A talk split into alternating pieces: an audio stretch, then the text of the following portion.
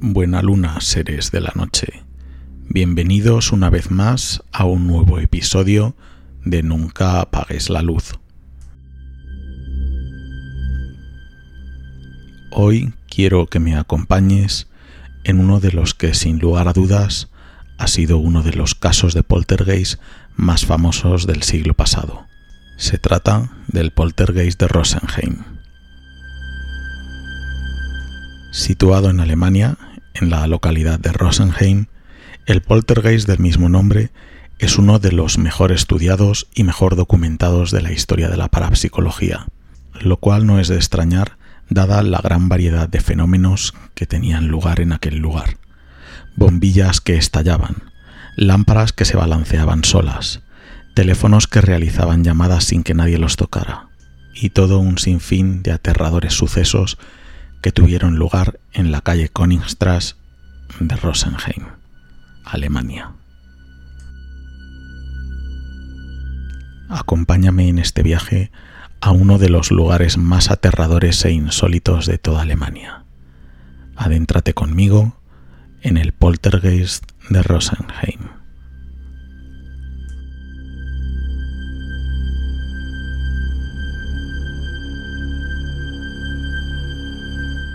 Antes de comenzar, permíteme que te dé unos breves consejos, unas pequeñas pautas, para que puedas disfrutar del programa en todo su esplendor. Te recomiendo que escuches el programa en un lugar tranquilo donde puedas estar lo más relajado posible. Por ejemplo, tu cama, en tu habitación antes de irte a acostar, el salón o un cuarto de estar, desde tu butaca favorita y desde donde puedas contemplar toda la sala, que no quede ni un resquicio por controlar. O a lo mejor prefieres escuchar el programa desde tu propio coche. Pero como siempre te digo, mantén un ojo en ese retrovisor para evitar que cualquier visitante inesperado se cuele en el asiento de atrás sin haber sido invitado. Pero sobre todo, como siempre, y hoy te darás cuenta de por qué siempre digo esto, en la oscuridad es muy probable que no estés solo ni seguro. Por tanto, nunca apagues la luz.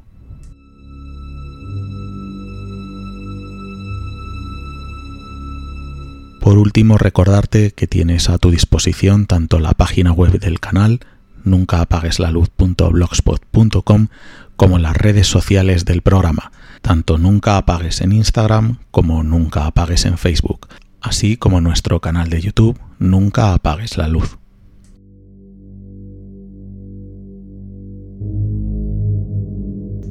El caso del poltergeist de Rosenheim, sin lugar a dudas, uno de los más famosos del pasado siglo. Corría el año 1967 cuando en el bufete de abogados de la calle Königstrasse de Rosenheim, en Alemania, comenzaron a ocurrir sucesos extraños bombillas que estallaban, lámparas que se balanceaban solas, teléfonos que realizaban llamadas sin que nadie los tocara, todo un sinfín de aterradores fenómenos que tenían sobrecogidos a los trabajadores de aquel lugar.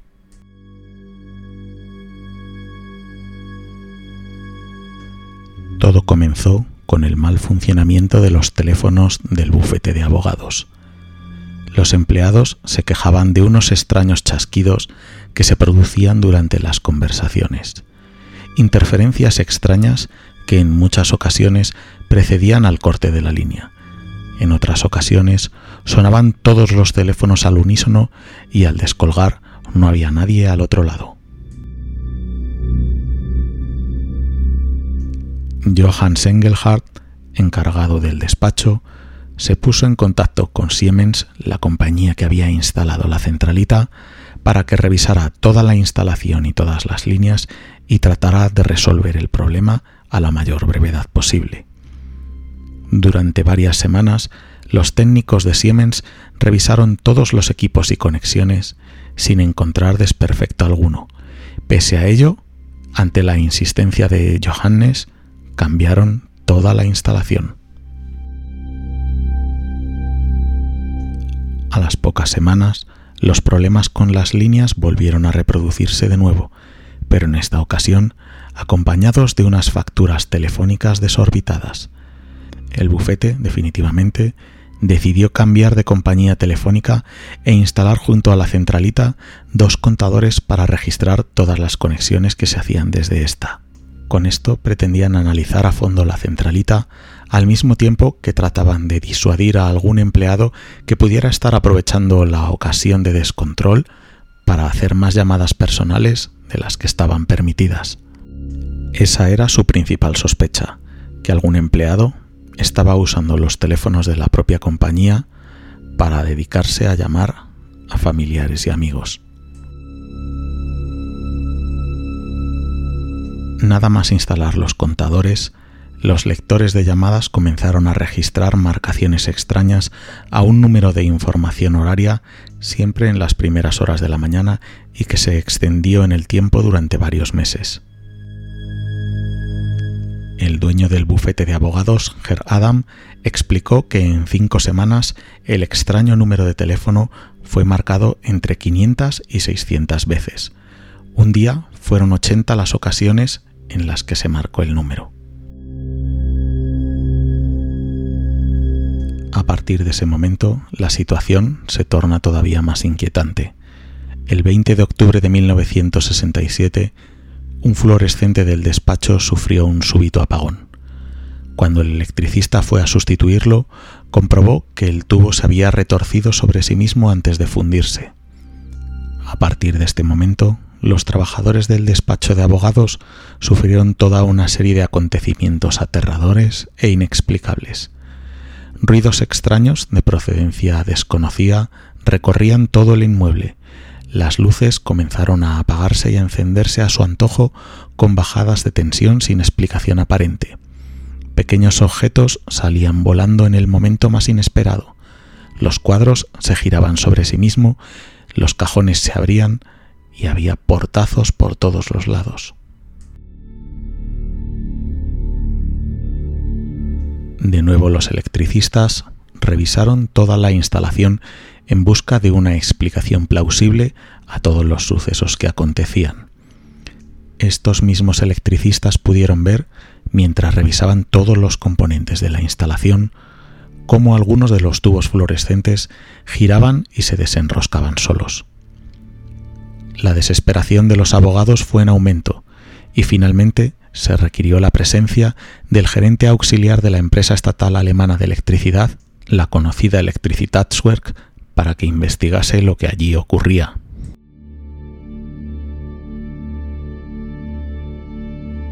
Nuevamente se volvieron a comprobar todos los circuitos de la oficina y se instalaron medidores de voltaje para medir las variaciones de tensión que fluían a través de la oficina.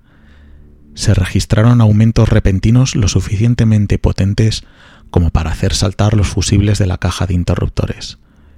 Cuando la fotocopiadora comenzó a tener fallos sin motivo aparente, se decide cortar la corriente eléctrica de la oficina y utilizar un generador independiente para obtener electricidad. Así, se evitaba un posible fallo que viniera interno por la red eléctrica. Pero el extraño fenómeno continuó con independencia de que ellos estuvieran usando su propio generador.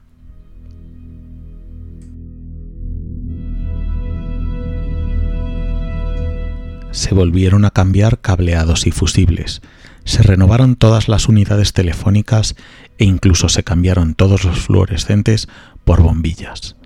Ger Adam, el dueño de la compañía, que ya sospechaba que allí había algo más que un problema eléctrico, solicitó la ayuda del prestigioso doctor Hans Bender, del Instituto de Parapsicología de la Universidad de Friburgo. Bender, junto a un equipo de 40 personas, entre los que había científicos y físicos de distintas especialidades, comenzó a principios de diciembre de 1967 el estudio del caso, el estudio del poltergeist de Rosenheim.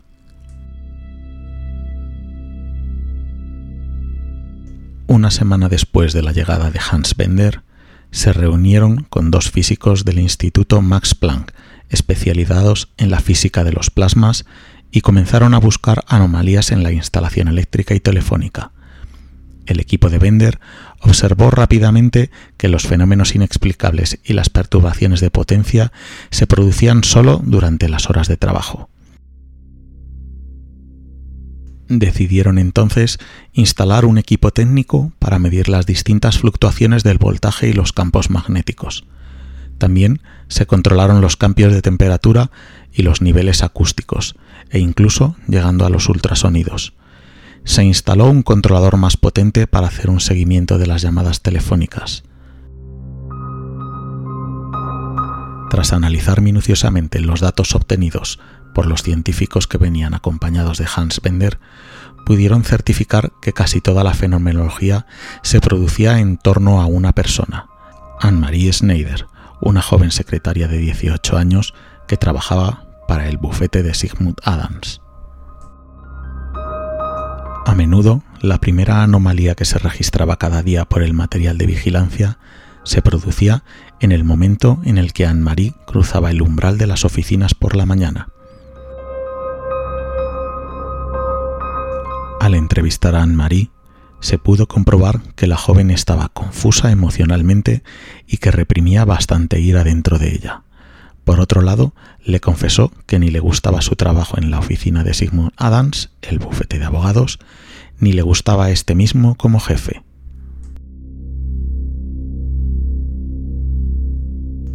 Entre 1967 y enero de 1968, el equipo de Hans Bender, junto con los ingenieros de la compañía de electricidad, se vieron obligados a llamar en numerosas ocasiones a la mismísima policía, dada la terrible casuística que se producía en aquel lugar.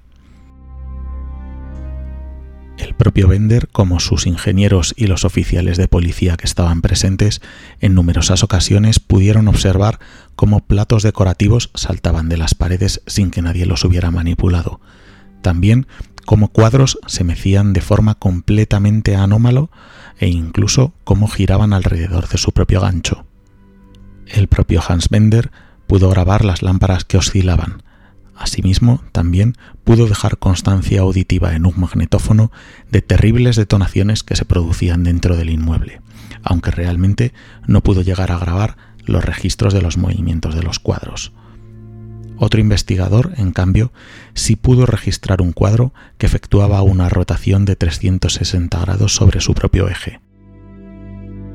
Asimismo, el equipo de la Universidad de Friburgo pudo observar y dejar constancia en grabaciones cómo los cajones del bufé de abogados se abrían por sí solos, y al mismo tiempo cómo los documentos salían disparados sin que nadie los estuviera tocando. Dentro de los fenómenos que se produjeron, destacan que en dos ocasiones un archivador de aproximadamente 150 kilos de peso se alejó de la pared una treintena de centímetros,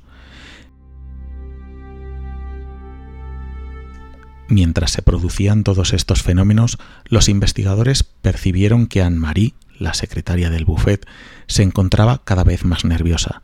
Llegó un punto que la joven secretaria manifestó contracciones histéricas en brazos y piernas. Cuando Anne-Marie finalmente dejó el trabajo a mediados de enero por una baja médica, los fenómenos cesaron enseguida en la oficina. Estudios posteriores documentaron que los fenómenos eléctricos siguieron a la pobre Anne-Marie en varios de los puestos de trabajo que tuvo. Incluso su novio terminó dejándola cuando el marcador eléctrico de la bolera en la que jugaban dejó de funcionar inexplicablemente. Después de eso, se dice que ella finalmente se casó en 1969 y el poltergeist se detuvo por completo.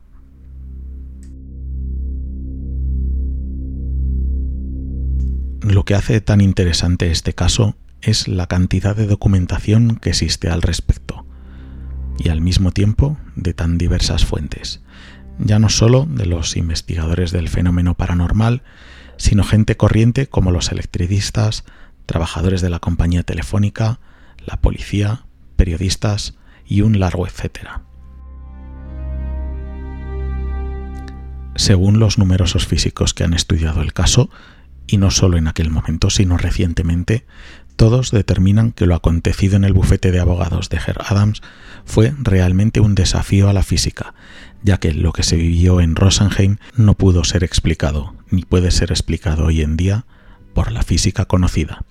El caso se convirtió en un documental de la BBC en 1975 como parte de una serie de televisión llamada Salto al Vacío. Finalmente, una vez que el caso había cesado y que la investigación había concluido, el Instituto de la Universidad de Parapsicología de Friburgo dictaminó el siguiente informe rubricado por el doctor Hans Bender. Punto 1. Los fenómenos existen, han sido observados y detectados por instrumentos de medida. Punto 2. No existen alteraciones magnéticas observadas que produzcan los fenómenos. Punto 3 no se detecta ningún campo electrostático intenso que produjera los fenómenos. Punto 4. Se producen variaciones de tensión que no proceden de alteraciones de la central transformadora. Punto 5. No se registran fuentes ultrasónicas ni infrasónicas. Punto 6. No se detecta ninguna manipulación fraudulenta. Punto 7. Los fenómenos observados desafían todas las leyes físicas conocidas. Punto 8. La manifestación de los fenómenos es el resultado de una fuerza aperiódica y de breve duración. Punto 9. Los fenómenos son dinámicos y actúan sobre las masas. Punto 10. Los fenómenos se manifiestan controlados por fuerzas inteligentes. El último punto del informe, el punto 10, los fenómenos se manifiestan controlados por fuerzas inteligentes, es el que puede tirar por tierra toda la investigación posterior, toda la investigación que culpa o hace responsable a la pobre Anne-Marie de todo lo que acontecía. No se corresponde esa responsabilidad sobre Anne-Marie con este punto con estas fuerzas inteligentes que controlan los fenómenos. En principio, todo apunta a que era ella, siempre sucedía cuando ella estaba presente, todo comenzaba cuando ella aparecía por primera vez en la oficina y todo cesó cuando ella se fue. O por lo menos, no es que cesara, pero se lo llevó allá donde ella fue. Y cuando finalmente permaneció en calma tras casarse, es cuando todo cesó. Pero ¿qué querían decir cuando afirmaban que los fenómenos se manifestaban controlados por fuerzas inteligentes? ¿Había algo más? ¿Había algo que quizás no se atrevieron a confesar, algo que permanece oculto a día de hoy? Por desgracia, es algo que nunca se supo y muy probablemente nunca sabremos pero ahí, en esta incógnita, en este último interrogante, es donde el caso de Rosenheim, el poltergeist de Rosenheim, se convierte en un caso especial. Otro fenómeno, otro expediente que vuelve a quedarse sin respuesta.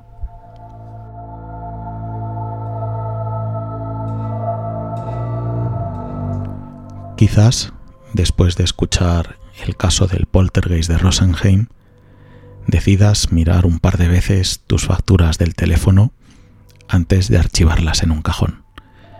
Quizás deberías ver si en esas facturas se está repitiendo una llamada de forma aperiódica pero constante a un número desconocido, a un número aterrador, quizás un número que contenga el 666 entre su digitación y que puede estar abriendo quizás una puerta que debería permanecer cerrada.